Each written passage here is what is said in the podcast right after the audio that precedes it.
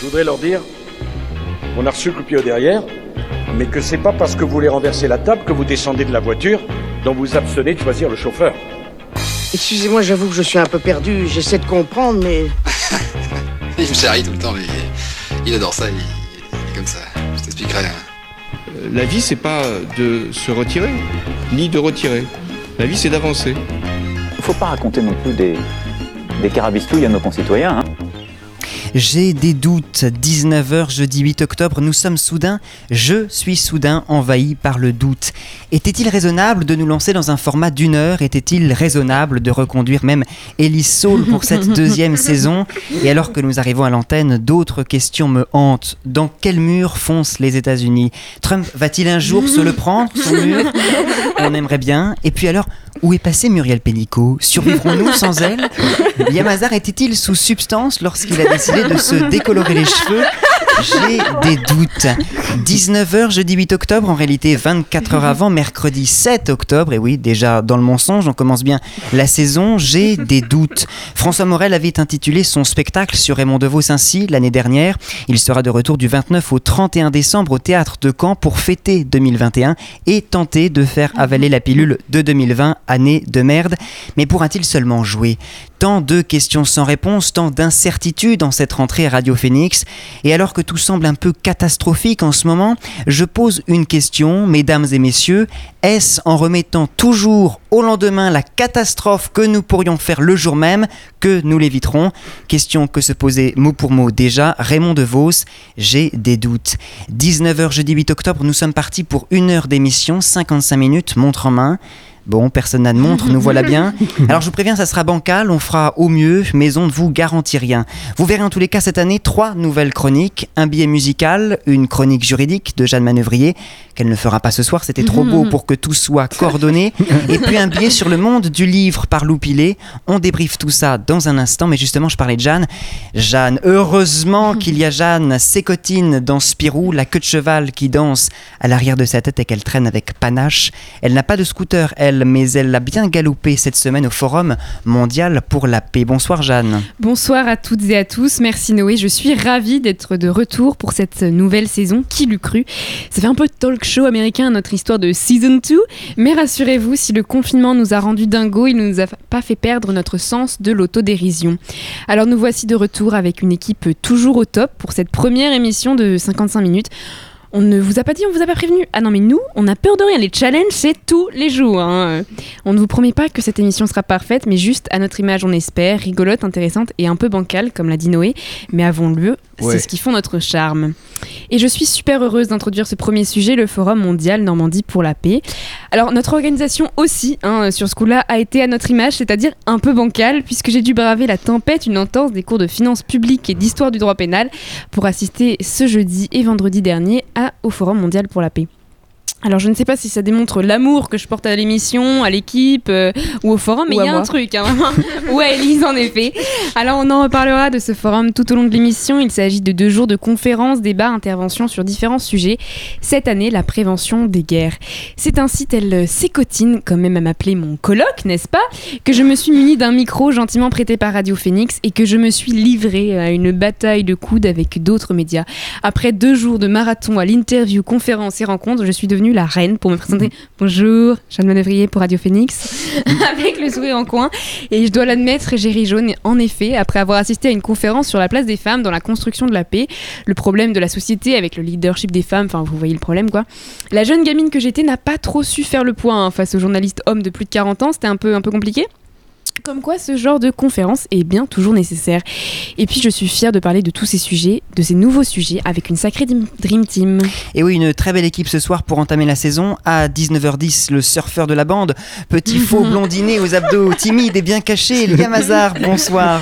Salut, ouais, bah après c'est terminé là, la période surfeur, là c'est plutôt période militaire, hein, euh, on va pas se mentir. De quoi nous parles-tu ce soir? Euh, bah, on va parler du forum, hein, de l'histoire et puis voilà, et tout ce qui s'ensuit. À 19h15, on reprendra nos bonnes habitudes. Elle a récemment écrit un nouveau Kama Sutra intitulé Comment prendre du plaisir avec Éric Zemmour Une question qui n'est pas restée sans réponse. C'est impossible, nous dit-elle au terme de ces 856 pages. Alors bon, on ne vous conseille pas sa lecture, vous n'avez qu'à écouter ses chroniques et vous y comprendrez sa relation compliquée avec ce petit nain trapu. Élise Saul, bonsoir, de quoi vas-tu nous parler ce soir? Bonsoir, et bah écoutez, euh, moi je vais parler du forum, euh, plus ou moins, globalement. Ça promet. Alors c'est la première, donc on ne sait pas trop. Peut-être aux alentours de 19h30, 45, même 20, 20h, 21h, on ne sait plus. Enfin, notre petite nouvelle, elle étudie le monde de l'édition. Alors il nous est apparu logique qu'elle fasse un billet sur l'actualité littéraire. C'est notre, aussi notre community manager, puisque maintenant nous sommes des stars. Bonsoir Loupilé. Coucou tout le monde De quoi nous parles-tu ce soir? Alors moi je vais faire un point sur la soirée littéraire qui a eu lieu au Forum de la Paix le vendredi. Et on terminera enfin, comme chaque semaine, par le portrait de Célia Jeanne. Bonsoir Célia. Bonsoir. De quoi nous parles-tu? Et bah aujourd'hui, je vous présente euh, la lauréate du prix Liberté. Lou Jane Alatloul. Nous sommes le jeudi 8 octobre de cette belle année 2020. Carabistouille, c'est parti. Et l'on commence d'abord avec cette information capitale. Oui. Nous avons été plagiés. Depuis le 31 août dernier, l'émission Quotidien a décidé de baptiser impunément sa virgule sur le président de la République Carabistouille. Alors c'est peut-être au singulier, mais il n'empêche. Oui, alors autant vous le dire tout de suite, le surfeur décoloré, on le garde, c'est notre idée. Et puis en attendant, Quotidien ne s'étant pas déplacé sur le Forum mondial pour la paix, cette actualité reste la nôtre. Absolument. Et justement, nous allons retrouver une partie des interviews dans cette émission. Et je vous propose de commencer par un mot d'introduction. Qui de mieux que le président de la région Normandie, Hervé Morin?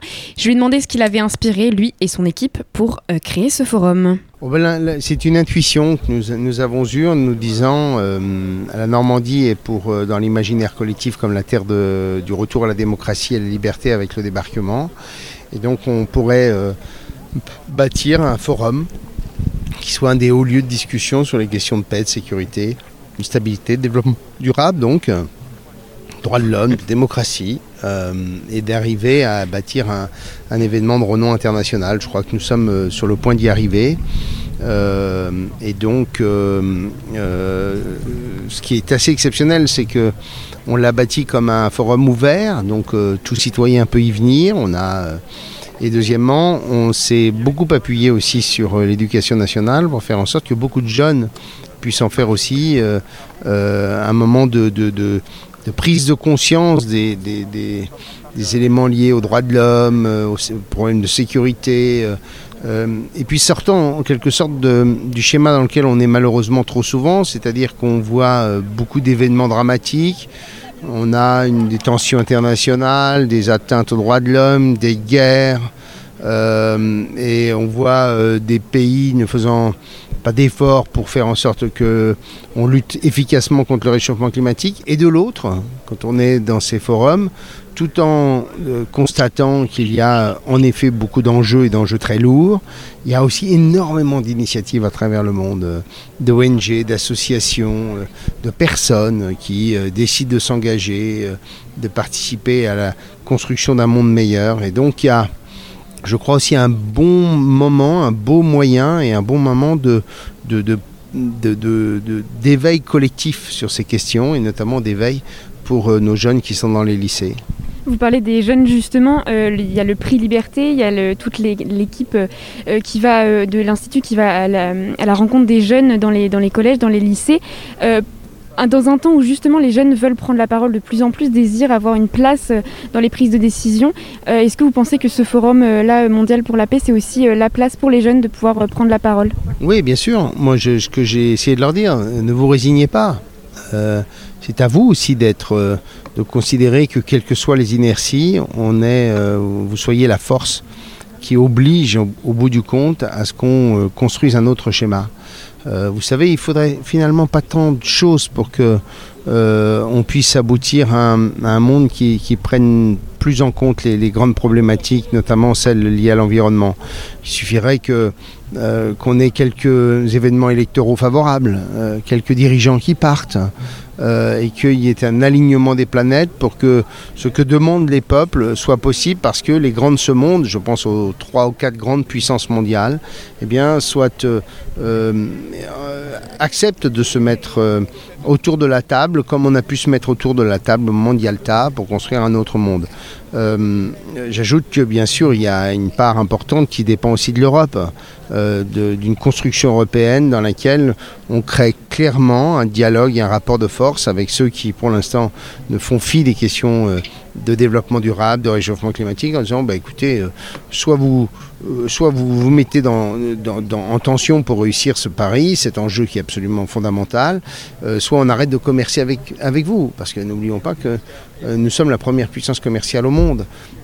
Et donc il y a, je crois, besoin d'événements de ce genre pour qu'il y ait cette espèce de rouleau compresseur qui amène au bout du compte à ce que les choses changent.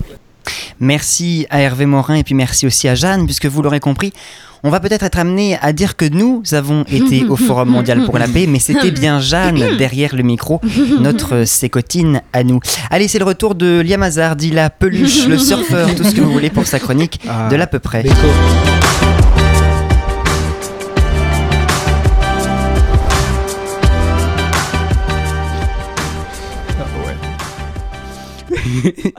Excusez-nous, on vient de perdre nos oreilles avec Élise. Allez-y. Coucou mes petites grives qui ne se sont pas fait chasser à la glu. Comment ça va en cette rentrée? Ouais, on va pas se mentir, ça fait déjà un mois qu'on a repris le chemin de la fac et on s'est un peu fait attendre. Mais que voulez-vous hein Il faut bien se faire désirer pour revenir à notre meilleur niveau. Alors ne vous inquiétez pas, on est chaud comme la braise, on a bien coaché les petits nouveaux. Enfin, on, est très, on était prêts quoi, mais voilà, le Covid nous a rattrapés et donc le Forum mondial pour la paix nous est passé sous le nez. Ouais, mais voilà, c'était sans compter sur notre reporter de choc, Jeanne Manœuvrier, qui, pardon, excusez-moi, qui a réussi à s'incruster au forum. Ni vu ni connu, je t'embrouille, la voilà propulsée au rang de journaliste. C'est dû à sa petite taille.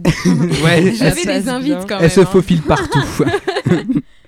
et donc, nous sommes de retour après un mois d'attente et avec un sujet tout frais. Quoi, Noé? Oui, oui, je sais, on en a parlé. bon, bon d'accord. Bon. Euh, Noé vient de me dire que cette chronique part mal, que je ne respecte pas le but de ma chronique, blablabla, blablabla. euh, J'ai les Bon. mêmes, t'inquiète. bon, que je vous explique. À la fin de l'année dernière, mes chroniques ne ressemblaient plus à l'idée de base qui était de refaire l'histoire du thème. Non, c'est vrai. Oui, c'est vrai. Mais si, mais si c'est ça que tu veux, Noé, du factuel, très bien, c'est parti. Alors, le Forum mondial pour la paix se déroule sur deux jours à l'abbaye aux Dames de Caen, et ce depuis maintenant trois ans. Le forum, ouvert à tous, propose des débats, des stands spécialisés et autres joyeusetés Je sais pas comment je dois le prendre. pour discuter de la paix dans le monde. Et vous le voyez pas dans son fauteuil. Magnifique. Bon, tu vois Noé, hein, il faut quand même un petit peu d'humour parce que sinon on termine à piquer du nez sur la table comme après toutes tes chroniques.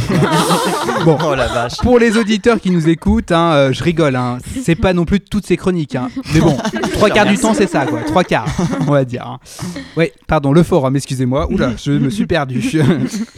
bon, malheureusement, je n'ai pas pu y assister cette année, comme je vous l'ai dit en introduction. Mais j'ai assisté à la deuxième édition et franchement, c'est super intéressant. On y découvre des personnes qui comptent leur parcours, les problèmes dans leur pays, leurs combats. Oui, quoi, Jeanne? Encore? Mais il faut pas. Mais il me semble qu'on en a déjà parlé quand on a parlé du prix Liberté l'année dernière. Ah, tu veux que je leur dise? Bon, si tu veux. Bon, Jeanne, dans sa grande modestie, vient de me rappeler qu'elle a pu rencontrer Ban Ki-moon en 2018 et Denis Mukwege en 2019. Pardon, excusez-moi. En 2019, mais bon, ça, c'était pas indispensable, hein, c'était juste pour flatter son incommensurable ego. T'as bien raison en même temps. Je t'aime, Jeanne. Bon, cette année, avec le Covid, épidémie, tout ça, tout ça, et ben l'édition 2020 a été déplacée en octobre. La tuile. donc, donc, du coup, on a regardé un peu de loin cette édition, alors que pourtant les débats semblaient super passionnants, quoi. Les femmes et la paix, l'Amazonie, les nouvelles technologies, ou encore l'enfance dans les conflits. Des thèmes se rattachant à une, réalité révoltante et crasse qui détruit à petit feu les humains. Ouais, je sais, il y a plus fun comme sujet pour commencer l'année, je vous l'accorde. hein. En plus, vous avez pas fini, hein, parce que je vous tease le thème de la semaine prochaine, mais c'est le prix Bayeux des reporters de guerre. Ah, mais alors là, tu te dis qu'il y a plus d'espoir lorsque tu vois des photos. hein. Franchement, euh, Ouais. vraiment, ça te fout un cafard monstre. Mais bon, je me dis quand même, le Forum mondial pour la paix, et ben au moins il y a une note d'espoir, quoi. On assiste à des conférences qui mettent en scène des personnes qui peuvent changer le monde et, Et qui puis le on a changent. Ah, et puis, ah, mais là, vraiment. la crème de la crème. Je me disais, mais comment je vais passer après lui, quoi, c'est dingue. bon. Euh, C'est pour cela qu'au sein du forum, les jeunes peuvent récompenser la personne qu'ils estiment le plus, la plus représentative pardon, des combats pour la paix et qui se nomme le prix Liberté. Mais on en a déjà parlé l'année dernière lorsque le Covid ne l'avait pas fait changer de date.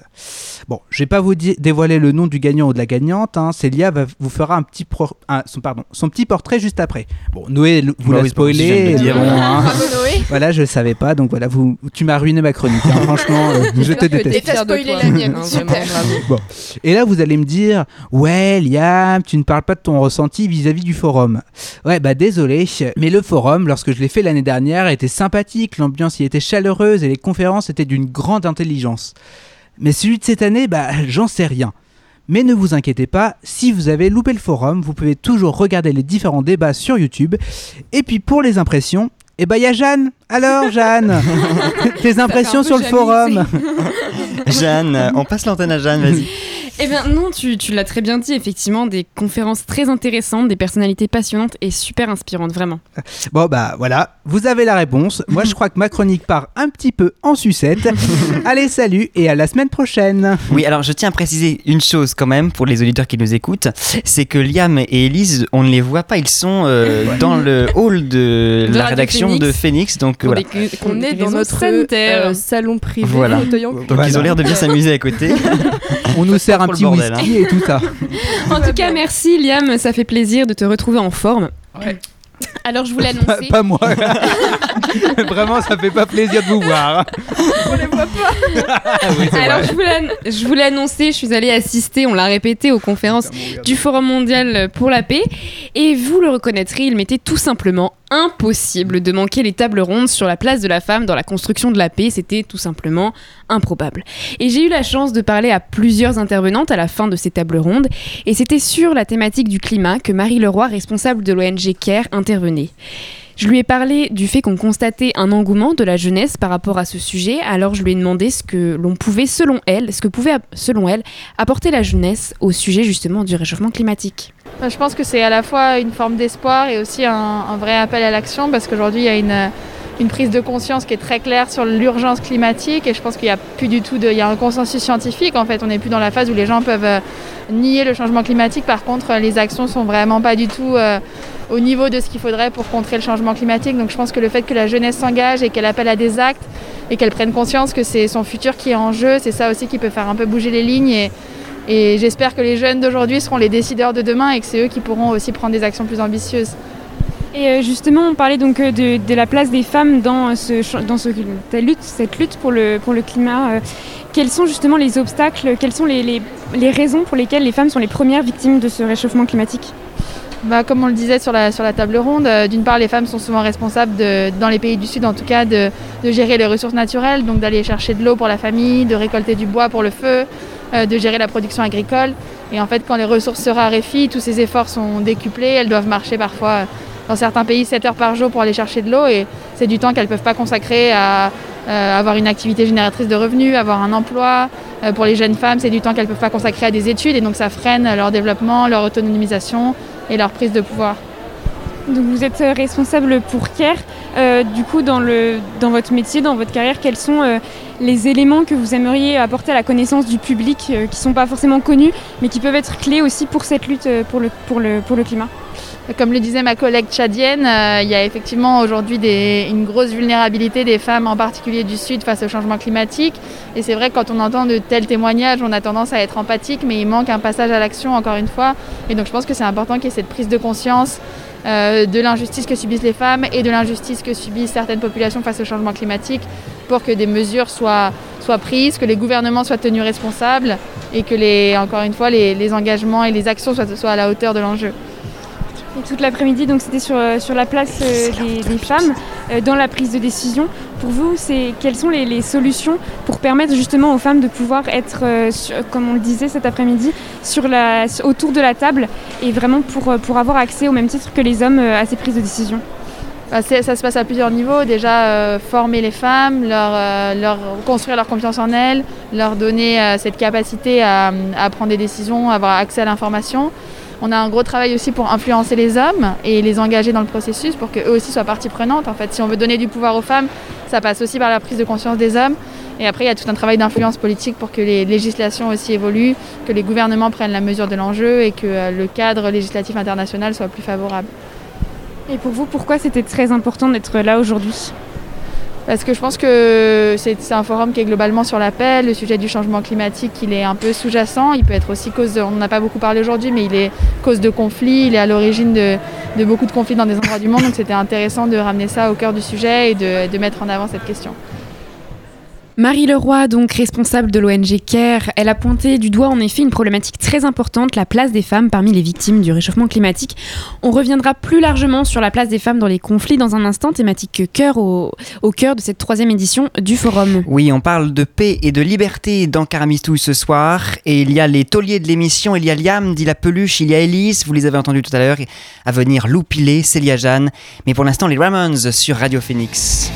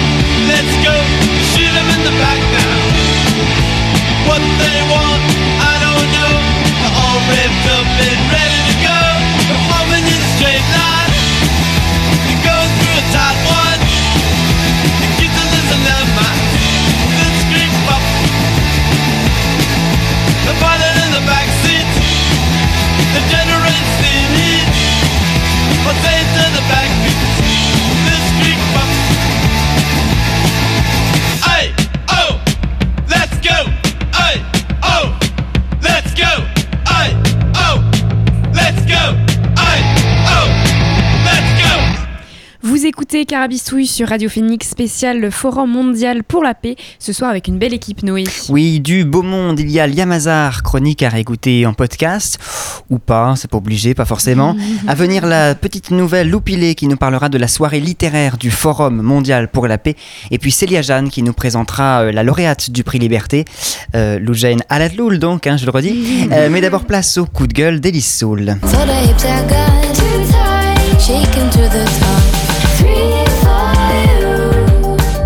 I miss you too. Et oui, bonjour les amis, bonjour à tous. Ah, vous avez pas la tête, mais bon, c'est on dirait une petite fouine. Et oui, c'est bien ma douce voix de fouine apparemment que vous entendez là. Après environ 3 ans et demi, à quelle la durée des chroniques de Noé, sans m'avoir entendu, je suis enfin de retour pour le plus grand plaisir de tous mes petits camarades. Bof. Il est vrai que j'ai pas été très présente pendant les émissions en confinement. Effectivement, ce confinement a eu raison de moi sur bien des points. Mais je ne suis toujours pas là pour vous raconter ma vie. Alors, c'est avec un plaisir non dissimulé que j'attaque cette saison 2 de Carabistouille. De nouveaux thèmes, de nouveaux invités, de nouveaux chroniqueurs, mais toujours les chroniques à ne rien comprendre de Noé. On n'est pas une équipe qui gagne, hein, que voulez-vous. Et bim, je suis là. J'ai pris de grandes résolutions en plus pour cette nouvelle saison. Enfin, plutôt une. Et pas des moindres. En effet, j'ai décidé d'être dans le thème de l'émission. vous vous rendez compte? Je donne à voir. ouf. Alors oui, je vous entends déjà. Mélisse, t'as essayé de faire ça pendant toute la saison dernière et c'était un véritable échec. Bah oui. Ou encore, Mélisse, ne pas parler du thème est justement le but de ta chronique. Mélisse, t'es vraiment génial. Non, ça non. Non, non, non, non. Etc, etc. je ne compte même plus le nombre de courriers anonymes me disant à quel point on m'adule. Franchement, c'est dingue. Ouais. Ma boîte, ma boîte Ça doit être ta mère, c'est pour ça. Et encore. Et non, Liam, ne sois pas jaloux. La célébrité et la gloire arriveront bientôt. Enfin, peut-être pas, mais bref, elles arriveront sûrement un jour. Donc oui, le Forum mondial pour la paix, ça y est, je l'ai dit pour la première fois. C'est tenu du 1er au 2 octobre, malgré Mister Covid qui rôdait dans les parages. Non, mais par contre, euh, j'ai vraiment l'impression que c'est une personne à part entière. hein. Monde en parle, il se cache, il est fourbe. Pile quand tu crois être tranquille, il revient en force pour bien te détruire. mais attendez, je crois que j'ai compris qu'il se cache derrière Mister Covid. Et j'arrête tout de suite les pro-Trump. Non, ce n'est pas les Chinois. hein. Euh, Calmez-vous tout de suite, s'il vous plaît. Non, mais sérieusement, vous voyez pas Allez, un effort. Non. Un petit, Euh, tout petit truc. Ouais. Un peu, voire Allez. même très hargneux, qui colle au bas, Ah. super court. Forcément. Dès qu'on entend parler de Ton lui, ça nous sape le moral, voir le détruit. Allez, Liam, vas-y, je suis sûr que tu veux trouver. Je crois qu'il parle beaucoup des Arabes et des Noirs, il me semble. ouais. Et je crois qu'on a aussi créé en fait une religion carrément autour de lui. Et c'est donc Éric Zemmour. Eh oui, bien évidemment, c'est notre cher Zemmour, notre petit Zemzem, notre muse, notre petite boule de haine, notre petit fœtus hargneux. Et oui, c'est bien lui. Mais bref, trêve de tergiversion, revenons à notre sujet, le Forum mondial pour la paix. Comme vous le savez, en plus de provoquer un grand nombre de rires, si ce n'est l'hilarité totale, je suis un peu l'élément de transparence de ce groupe. Je vous dis tout, je vous donne accès au backstage, comme on dit, de cette émission. Finalement, je suis un peu le Edward Snowden de Carabistouille, la Russie et Poutine en moi. Quoique. Poutine, c'est pas un. euh, Jeanne. euh, Alors voilà, je ne vais pas vous cacher que l'organisation pour aller au forum fut ma foi fort compliquée, comme on l'a déjà dit. hein. Entre les disponibilités de chacun, les audios interminables de Jeanne, les annulations, les audios encore plus longs de Noé, les imprévus, etc. Et j'en passe. Cette émission sur le Forum mondial pour la paix relève quasiment du miracle. Après, j'ai envie de vous dire, vu notre organisation quotidienne, chaque émission relève globalement du miracle. Personne ne sait vraiment de quoi il va parler deux jours avant l'enregistrement. C'est pas vrai. Il y a mais sa bouche proéminente qui parle le double de ce qu'il nous a annoncé. Je t'emmerde. Et moi qui écris le jour même ce que je vais vous raconter sans avoir aucune idée de ce que je vais écrire après mon bonjour les amis, bonjour à tous. Autant vous dire que euh, c'est sacrément compliqué par ici. Et pourtant on fait de notre mieux, hein, vraiment. On fait des réunions, on va boire des verres ensemble, on s'envoie des messages, même un peu trop, hein, si vous. Quelle ne fut pas ma surprise la semaine dernière quand en me réveillant j'ai vu 119 messages non lus sur Carbistouille. en l'espace d'à peine quelques heures en pleine nuit. Enfin bref, c'est toujours pas le sujet. Vous voyez, je fais des efforts. hein. Donc oui, le Forum mondial pour la paix. Malheureusement, bon, comme on l'a déjà dit, j'ai pas pu y aller non plus cette année. Mais notre fidèle mini-pouce Jeanne a pu y aller, elle. Tu remarqueras, Jeanne, que tu as rétrogradé de Ah poste ouais, je vois hein, ça, au je vois ça, je vois au ça. fur et à mesure de l'émission. Et elle a réussi donc à nous avoir des choses qui dépotent un max, comme diraient les personnes de plus de 65 ans dont Liam fait partie. Et Hervé Morin. Et Hervé Morin, je le serais cher. J'ai pas entendu ce qu'elle a dit. Mais voilà, en tout cas, le Forum mondial pour la paix et le prix Liberté sont des événements extrêmement importants qui permettent à chacun de se tenir un peu plus informé sur les combats qui sont menés partout dans le monde. En effet, le Forum mondial pour la paix est un grand rendez-vous international à l'initiative de la région Normandie, un lieu de réflexion et d'échange autour des tensions dans le monde et de la construction de la paix. Des intervenants internationaux y abordent des Mais sujets c'est liés à l'environnement, l'éducation, les nouvelles technologies. Et cette année, le thème était prévenir la guerre, répondre aux nouvelles menaces. C'est vachement bien dit, non Hein Je vous avoue que je suis pas peu fière hein, de vous avoir juste lu le descriptif de l'événement.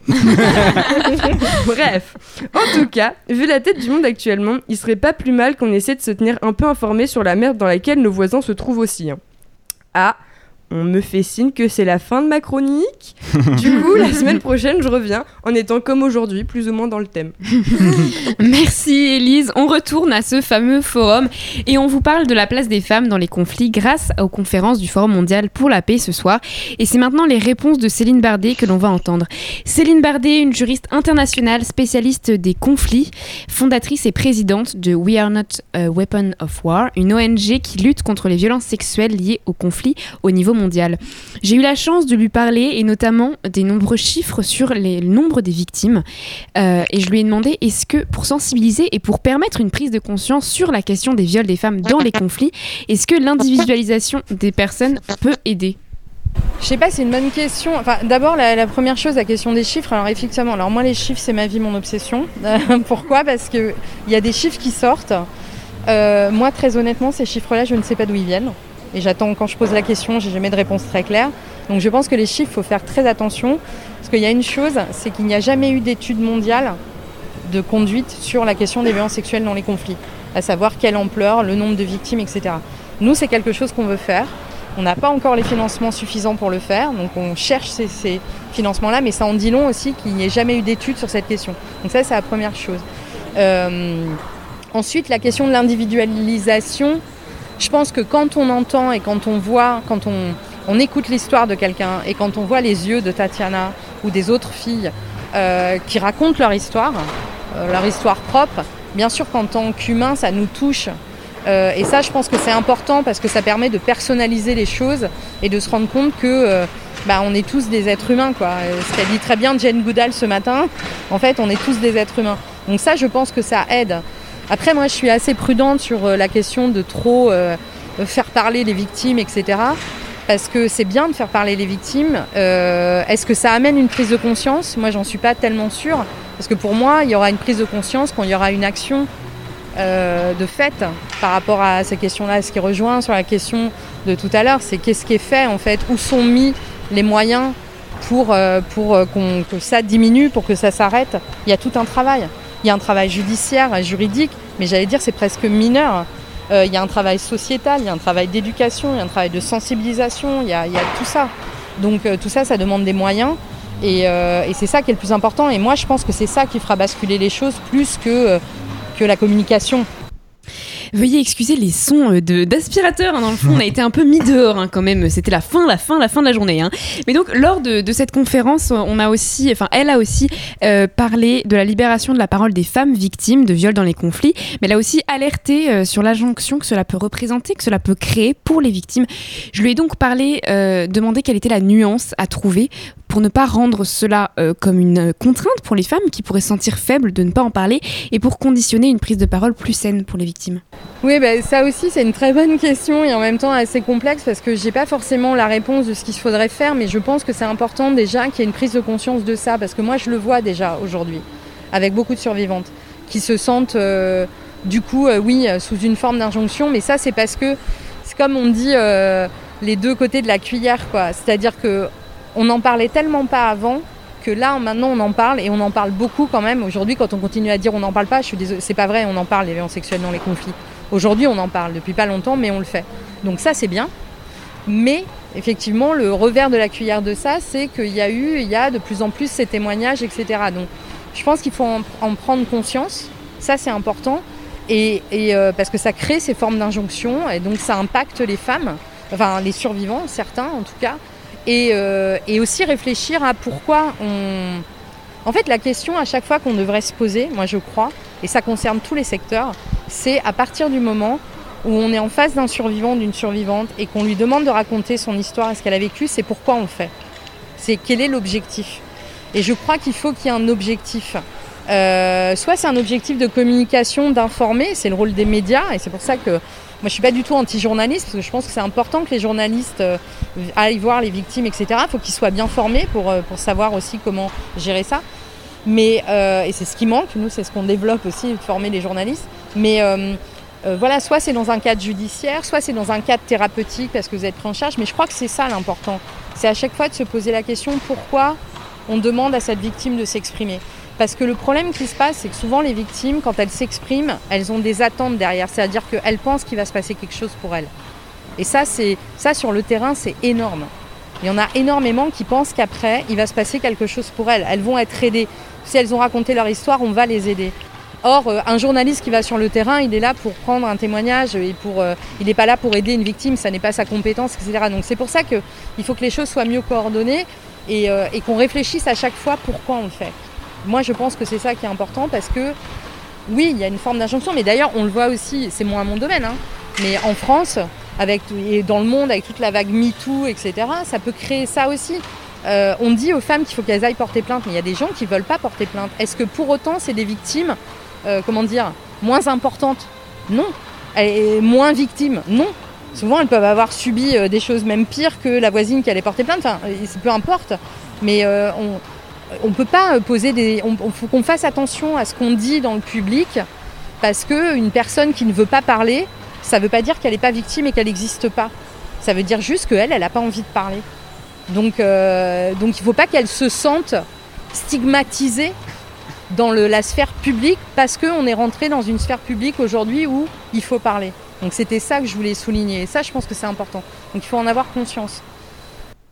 Enfin, je lui ai demandé s'il y avait un élément au cours de sa carrière, de sa formation, quelque chose sur lequel elle aimerait mettre l'accent, dont on parle peu, et sur lequel il faudrait davantage sensibiliser les, ci- les décideurs comme les citoyens. Euh, oulala, je sais pas. euh, non, mais par exemple, si on parle de la question des violences sexuelles, on voit très bien que euh, au-delà du crime, au-delà euh, de l'émotion, quand on entend quelqu'un nous raconter des choses absolument atroces qu'elle a vécues dans un conflit, etc., c'est une chose, mais qu'on devrait tous se poser la question. Tout ça, c'est un problème sociétal. Qu'est-ce qui fait aujourd'hui que dans une société, on viole, par exemple? Tous, on doit se poser la question. Il y a quand même quelque chose qui ne va pas. Donc, moi, je pense que c'est de ça dont on doit parler. L'autre sujet qui est très tabou, dont on on parle pas, mais sur lequel euh, on travaille, nous, c'est les auteurs de crimes, c'est qui viole. Parce que vous remarquerez qu'on parle beaucoup des crimes, on parle beaucoup des victimes, mais qui viole? Ne, ne- Qui viole On n'en parle jamais. Or, c'est pour moi le point de départ de tout. Qui commet ces viols? Qui ordonne ces viols? S'ils sont ordonnés Qui Comment on travaille avec les auteurs? On parlait tout à l'heure encore une fois de la République démocratique du Congo, au Kivu. Il y a beaucoup de viols qui sont commis par des, gamins. Des gamins qui ont 14, 15 ans. euh, parce qu'ils ont été enrôlés dans des choses ou parce que la, culture elle est comme ça, ils sont dans des milices. Bon, qu'est-ce qu'on fait avec ces gamins-là? Qu'est-ce qu'on fait? On les met en prison après jusqu'à leur fin de leur vie? Ben non, ça n'existe pas. Donc comment on gère aussi les auteurs? Comment on s'assure que les auteurs, ils ont compris? Il y a tout un travail à faire d'éducation globale, publique sur la question des violences sexuelles, mais je pense qu'il y a un travail à faire avec les auteurs de crimes et ça, c'est un sujet hyper tabou parce qu'on ne veut pas en entendre parler. Parce qu'on a une image de dire, bah voilà, euh, l'auteur, là, le violeur, euh, voilà, c'est un boucher euh, horrible et qui part en prison et qu'on le revoit jamais. Mais moi, je crois qu'on résout rien si on se pose pas la question de savoir est-ce que cette personne-là, prenons le cas de quelqu'un qui a été jugé, euh, est-ce qu'il a compris en fait? Est-ce qu'il a compris ce qu'il a fait? Qu'est-ce qui se passe pour lui? Qu'est-ce qui se passe dans sa tête? Euh, Et moi, je pense qu'il y a un vrai, vrai travail à faire autour de ça. En tout cas, moi, c'est un, moi, c'est le travail qui m'intéresse beaucoup. Et je sais pas si ça répond à la question, en tout cas, dont on parle pas, justement. Merci Jeanne et merci à Céline Barbet, responsable donc de l'ONG CARE. Pas du tout. Alors là, pas du tout. Je suis complètement à l'ouest. Non, non, pas du tout. Vas-y, dis-moi qui elle est. Euh, donc présidente et fondatrice de We Are Not Weapon C'est ça, il faut bien, faut bien se planter. C'est pas grave. Le forum, donc, c'est aussi un village pour la paix, comme il l'appelle, avec des infrastructures autour de la résolution pacifique des conflits à travers le monde. Euh, C'est bien sûr des conférences, des débats, et puis c'est aussi l'occasion d'interroger le rapport euh, que la littérature et les écrivains entretiennent avec la paix lors d'une soirée littéraire animée par Jérôme Garcin du Masque et la Plume sur France Inter. Lou, tu nous en parles.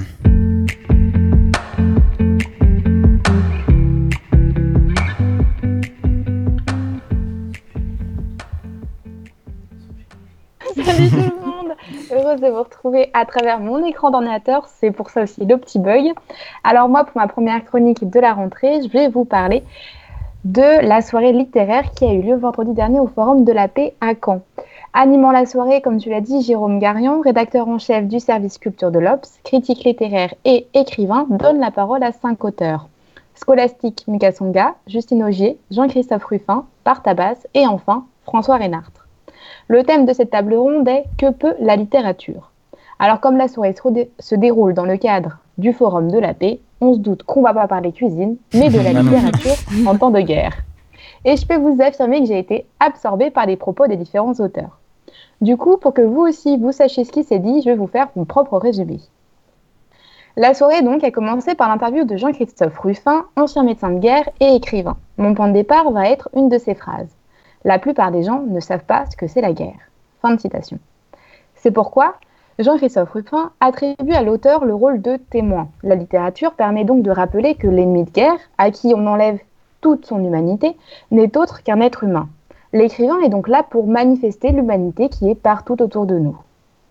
Pour la prise de parole de Scholastic Mukasonga, une phrase m'a interpellée. Être la mémoire de la famille. Elle parlait d'elle-même, seule membre à être venue en France après les génocides qu'avait subi sa famille au Rwanda. Autrice de Notre-Dame du Nil, élue prix Renaudot et adaptée au cinéma, Scholastic Mukasonga a pu se reconstruire par la littérature. Elle s'est inspirée, de ce qu'elle voyait pour donner un tombeau au sien qui n'en avait pas eu. Puis est venue Justine Auger de s'exprimer. Autrice elle aussi d'un livre ayant reçu le prix Renaudot en 2017, elle a parlé d'une autre facette de la littérature. Son livre De l'ardeur est une enquête, le seul témoignage d'ailleurs de sa carrière, sur une militante des droits de l'homme en Syrie, enlevée en 2013 par un groupe armé salafiste. Ce livre montre bien l'implication de la littérature puisque celle-ci sert à enquêter, à témoigner, mais aussi par conséquence à appréhender, à appréhender la, multi- la multiplicité pardon, du réel qui est écrasé lors d'une guerre pour le profit d'une et d'une seule vision. Puis François Reinhardt, euh, la littérature a un rôle multiple selon les époques. Le fait dénoncer la guerre est très récent car cela apparaît surtout avec la guerre de 14-18, mais l'explication de la guerre par la littérature est un phénomène bien plus vieux. En effet, le journaliste donne l'exemple de Thucydide, auteur qui explique la guerre entre Sartre et Athènes, donc dans l'Antiquité. Ensuite vient le fait de raconter sa guerre, comme l'a fait Jules César, puis Churchill ou encore De Gaulle au XXe siècle. En effet, la littérature a servi à faire l'éloge de la guerre avec la création de l'Académie des inscriptions et des belles lettres au temps de Louis XIV avec Boileau et Racine, historiographes du roi qui devaient faire en fait les louanges tout simplement de la conquête de leur roi. Donc je terminerai par vous dire que la littérature en fait a une place très importante dans la guerre et donc la paix, puisque l'auteur est un témoin, un enquêteur, mais surtout une mémoire. Il garde une trace de la guerre. Merci Lou et bienvenue à toi dans cette équipe de Carabistouille. On te retrouvera donc tous les deuxièmes jeudis de chaque mois pour ta chronique littéraire. Et avant de parler de la jeunesse et de son engagement, notamment au travers du prix Liberté, le, le fameux, je crois qu'il faudra retenir ce qu'il faudra retenir du forum, c'est ça, People Have the Power. Patty Smith sur Radio Phoenix.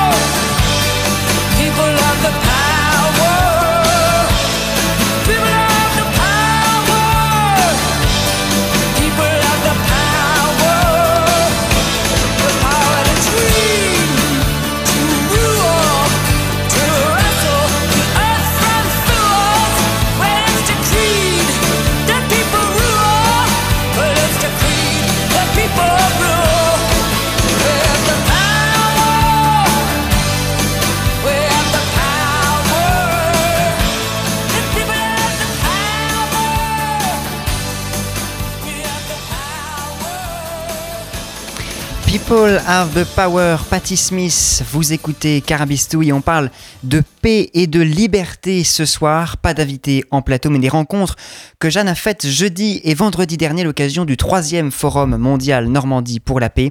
Et les gens ont le pouvoir, c'est en tout cas ce qu'il fallait retenir de cette troisième édition. Des jeunes aussi comme nous qui ont pu voter pour le prix Liberté, ils ont été près de 5500 de 15 à 25 ans à voter cette année. Et c'est Loujen Al Atloul qui a reçu le trophée cette année. On en reparle avec toi dans un instant, Célia. Euh, mais Jeanne, donc, tu es allée euh, à la rencontre des membres du jury de cette deuxième édition du prix. Il faut dire que tu t'y connais bien en jury du prix Liberté. Oui, en effet, Noé, j'ai un attachement particulier pour ce prix et plus précisément pour le jury international, étant moi-même une jurée de la première édition 2019. Dédicace d'ailleurs à la famille euh, du prix 2019 qui représente approximativement hein, 50% de nos, nos auditeurs et auditrices, certains pour même internationaux pensés pour la Malaisie et le Canada. Mais je m'égare, alors revenons au jury de 2020. Je leur ai demandé quelles étaient les raisons pour lesquelles ils avaient candidaté à ce jury. Moi, j'ai trouvé que c'était vraiment une formidable occasion de faire entendre notre voix et d'être engagé dans un projet vraiment majeur, en plus ici en Normandie, où, sur cette terre, il s'est passé tellement de choses. Et voilà, je pense qu'en tant que jeune, on a aussi une responsabilité de faire évoluer les choses et d'essayer de, faire changer et de, bah, de rencontrer des gens intéressants pour, euh, justement en parler. Euh, j'avais déjà participé au prix, mais plutôt de l'extérieur. J'avais envie de voir comment ça se passait à l'intérieur, comment euh, les différentes candidatures sont prises en compte, etc. Et je ne regrette pas du tout, c'était vraiment très enrichissant. Alors moi j'ai participé pour euh, enfin avoir une occasion euh, de discuter avec des gens de mon âge sur ces sujets, notamment de la liberté, des droits de l'homme, etc. Parce que c'est vrai que au lycée, euh, on peut pas forcément discuter de ce genre de choses euh, avec euh, nos camarades de classe. Et euh, je voulais enfin avoir euh, un endroit où je peux parler avec des gens qui, euh, qui peuvent euh, faire des débats très enrichissants et très intéressants. Et Alors justement, ma deuxième question, ça allait être sur qu'est-ce que ça vous a apporté, vous, euh, tous, ces, tous échanges avec euh, des jeunes internationaux, et notamment enfin, aussi sur des causes très importantes et des combats très différents? Moi, ça m'a beaucoup apporté parce que j'ai rencontré des gens vraiment absolument différents, d'une culture différente, qui avaient une religion différente, qui avaient vécu vraiment d'autres choses que j'avais pu vivre euh, en Normandie. Et ça, c'était vraiment intéressant de, parler des, droits de l'homme et puis de parler de, ce qui se passe parce que euh, chaque situation est différente. Et c'est ça aussi qui est intéressant dans, un prix comme celui-là, c'est l'échange et qu'est-ce qu'on peut s'apporter les uns les autres. Mais j'ai même envie de dire que bien au-delà de l'échange, en fait, euh, ça nous enlève un petit peu cette opinion, euh, cette opinion un peu franco-français qu'on a de la liberté, qui, qui est en fait pas forcément biaisée, mais biaisée par notre culture occidentale aussi. Et euh, en prenant un, exemple concret, c'est que mes, favoris de, de candidature le premier jour n'étaient absolument pas les mêmes qu'au dernier jour du jury, parce que j'avais pris conscience de certaines choses et de certaines problématiques qui étaient sans doute plus importantes que celles que je soutenais à la base. Euh, c'est vrai que ce prix et euh, le, fait de débattre avec euh, ce jury permet de vraiment avoir une ouverture d'esprit qui est encore plus développée qu'avant parce que comme a dit Guillaume, on apprend à connaître les autres, à connaître d'autres cultures et à débattre de d'autres façons que l'on débattrait par exemple avec des Français. Euh, et en plus, euh, quand on débat dans d'autres langues, on n'est pas vraiment nous-mêmes. On essaye d'être plus objectif dans ce qu'on dit. Et euh, j'ai vraiment trouvé ça très très intéressant et très enrichissant. C'était sûrement la première fois qu'ils venaient au forum et donc je leur ai demandé s'ils percevaient l'importance de cet événement, notamment pour les jeunes, pour l'accessibilité à toutes ces connaissances liées aux droits humains. Moi, j'avais déjà participé au, forum, euh, mais cette fois du prix Bayeux des correspondants de guerre. Et ben, en fait, voilà, c'est le même principe, c'est ouvrir à des gens, faire venir euh, des, intervenants qui viennent parfois du, monde entier euh, pour, pour vraiment nous expliquer les choses, les raisons. Moi, je me rappelle avoir vu une journaliste de guerre qui était venue nous parler de son métier. Hier, on a rencontré des personnalités écologistes qui nous ont vraiment expliqué leur vision du monde et ça, ça permet vraiment de, de nous ouvrir euh, de, sur plein de sujets, sur... euh, et, et ça, ça c'est super de, de venir et de s'intéresser surtout à ça et de, de découvrir des choses différentes. Euh, moi, ce que j'ai beaucoup aimé de ce forum, c'était qu'il y a des débats qui sont organisés, ce qui montre qu'il n'y a, a pas seulement des conférences où on essaie de nous, de nous apprendre, on essaie de nous, de nous montrer des choses, sinon plutôt que, que ça nous montre qu'ils ils sont toujours en train de réfléchir. Ils sont toujours, il y a toujours une réflexion. Et nous, on participe à cette réflexion. On, on participe à cette réflexion euh, sur les sujets euh, les, plus importants aujourd'hui, qui sont, euh, qui sont la paix. euh, et je trouve ça très intéressant qu'il y, y a toujours cette, cette réflexion. Alors attention Noé, c'est pour toi, petit instant Mhm. philo. Euh, comme ils sont les membres du jury du prix Liberté, eh bien je leur ai demandé justement comment ils définiraient la liberté. Bon, on va se lancer sur la définition de la liberté, euh, dont on a débattu ce matin d'ailleurs encore, pour dire qu'on n'est pas forcément encore d'accord dessus, ou alors qu'on la formule différemment tous, parce que déjà c'est très, très interne comme définition. Euh, moi, quand je vais parler de la liberté, je vais avoir tendance à parler de l'absence de violence, euh, de l'absence de violence, qu'elle soit euh, physique, verbale ou institutionnelle en fait. Je pense que c'est ça la racine de la liberté. Si on a inventé le mot liberté, c'est parce qu'il en manquait quelque part. Donc c'est un combat perpétuel aussi, on dira. Moi, au cours euh, du, jury, quand on a pu faire les débats, je me suis rendu compte qu'en fait, bah, j'avais une, vision de la liberté. Et justement, cette liberté, elle est beaucoup plus large que, celle que j'avais. Et surtout, il y a plein de libertés différentes, plein de, plein de, libertés, de petites libertés qui font que, qui participent à la grande liberté finalement. Merci Jeanne et merci à eux d'avoir répondu à tes questions.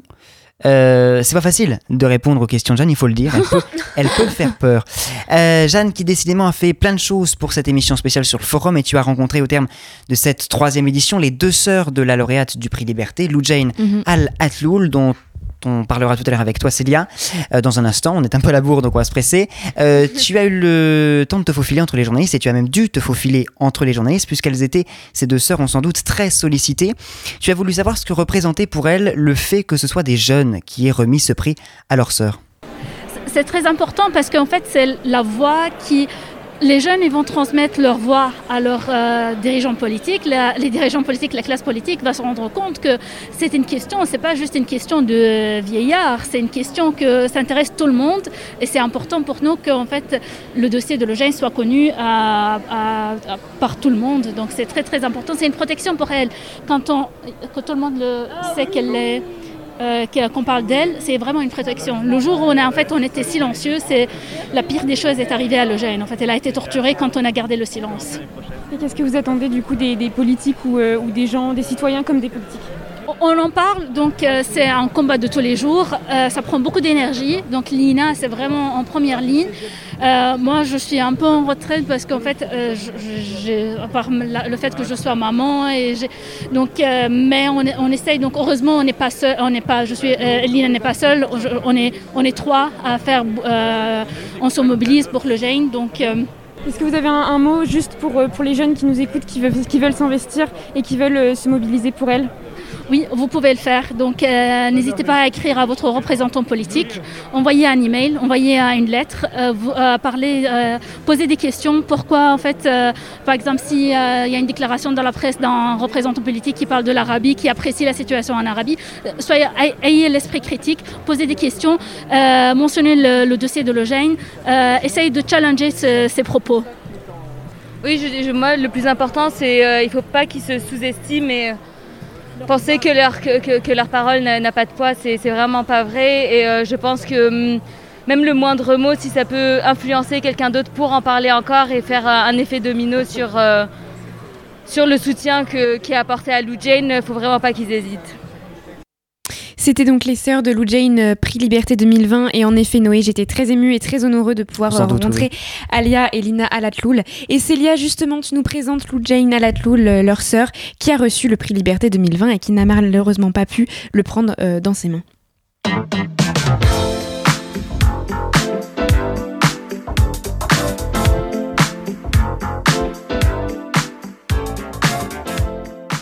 Et oui, tout comme le Forum mondial pour la paix se clôture sur la remise du prix Liberté, pour conclure cette première émission de l'année, il fallait bien que je vous présente Loujain Alatloul, lauréate du prix, qui est malheureusement emprisonnée et qui n'a pas pu donc se rendre sur place.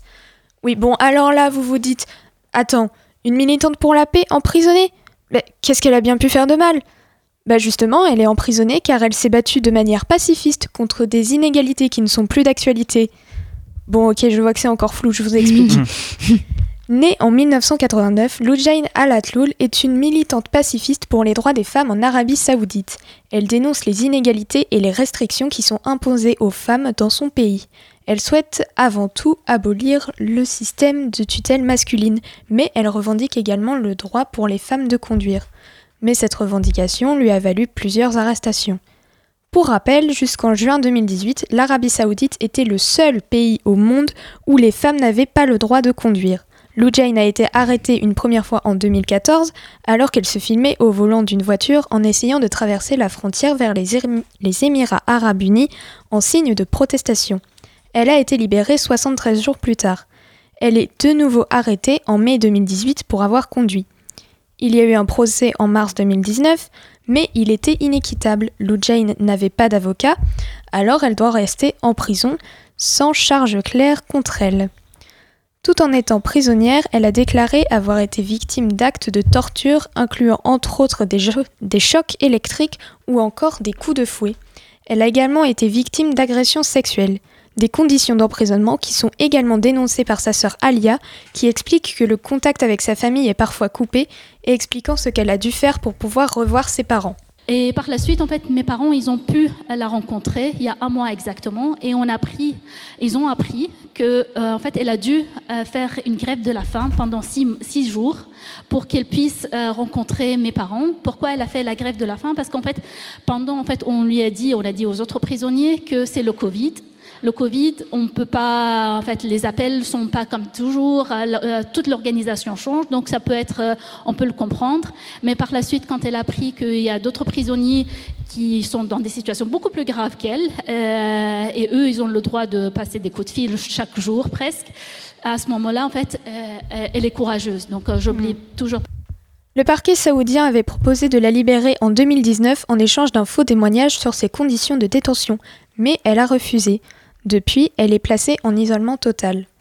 Le fait qu'elle soit encore en détention aujourd'hui est un paradoxe, puisque l'Arabie saoudite a fait plusieurs avancées concernant le droit des femmes. Elles ont eu le droit de conduire un mois après l'arrestation de Lou elles peuvent maintenant avoir un passeport et voyager à partir de 21 ans sans avoir besoin de l'autorisation d'un tuteur. Forcément un homme, et on peut maintenant les reconnaître comme chefs de famille à égalité avec les hommes.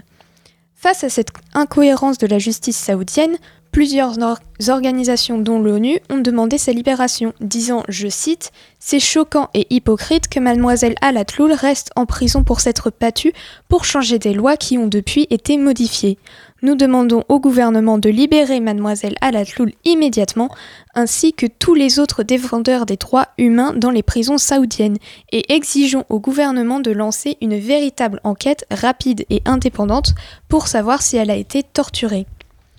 Finalement, la semaine dernière, ce sont ces deux sœurs, Alia et Lina, qui ont été récupérées ce prix, donnant un discours très émouvant. Ce prix va avoir également un impact concret dans la mesure où on a voulu réduire ma, ma sœur au silence, faire en sorte qu'elle soit oubliée. Le message est passé. Lou Jane, tu n'es pas oubliée. La mobilisation continue. La jeunesse mondiale te soutient. Ton combat, c'est aussi le leur. Alors n'oublions pas le combat de Lou Jane. Continuons de nous battre pour les causes qu'elle défend, pour l'égalité homme-femme dans le monde, et en espérant que justice soit faite et qu'elle soit enfin libérée. Merci beaucoup Célia. Comme l'ont dit ces deux sœurs, Lina et Alia, chaque article, chaque contribution pour le Jane Aid. Alors s'il vous plaît, renseignez-vous sur sa situation, sensibilisez vos proches. Si l'aider si est aussi simple qu'un post, une conversation, nous devrions toutes et tous pouvoir le faire. Et c'est la fin de cette première euh, longue Eh oui. émission. Et ben moi je trouve que ça a été Oui, plutôt non, bien. plutôt On a, on a- C'était on a sympa, rigolé ouais. en tout cas, nous. Alors merci les amis, merci à Marie et à Guillaume à la technique ce soir et merci à Mathis Le Chartier, notre petit nouveau aussi, à la programmation musicale que nous entendrons les semaines prochaines. Et merci à notre journaliste de terrain, merci à toi Jeanne. On se retrouve rien. la semaine prochaine pour une émission spéciale sur le prix Bayeux Calvados Normandie des correspondants de guerre, dans un format un peu similaire de celui-ci. Euh, très belle soirée à vous sur Phoenix.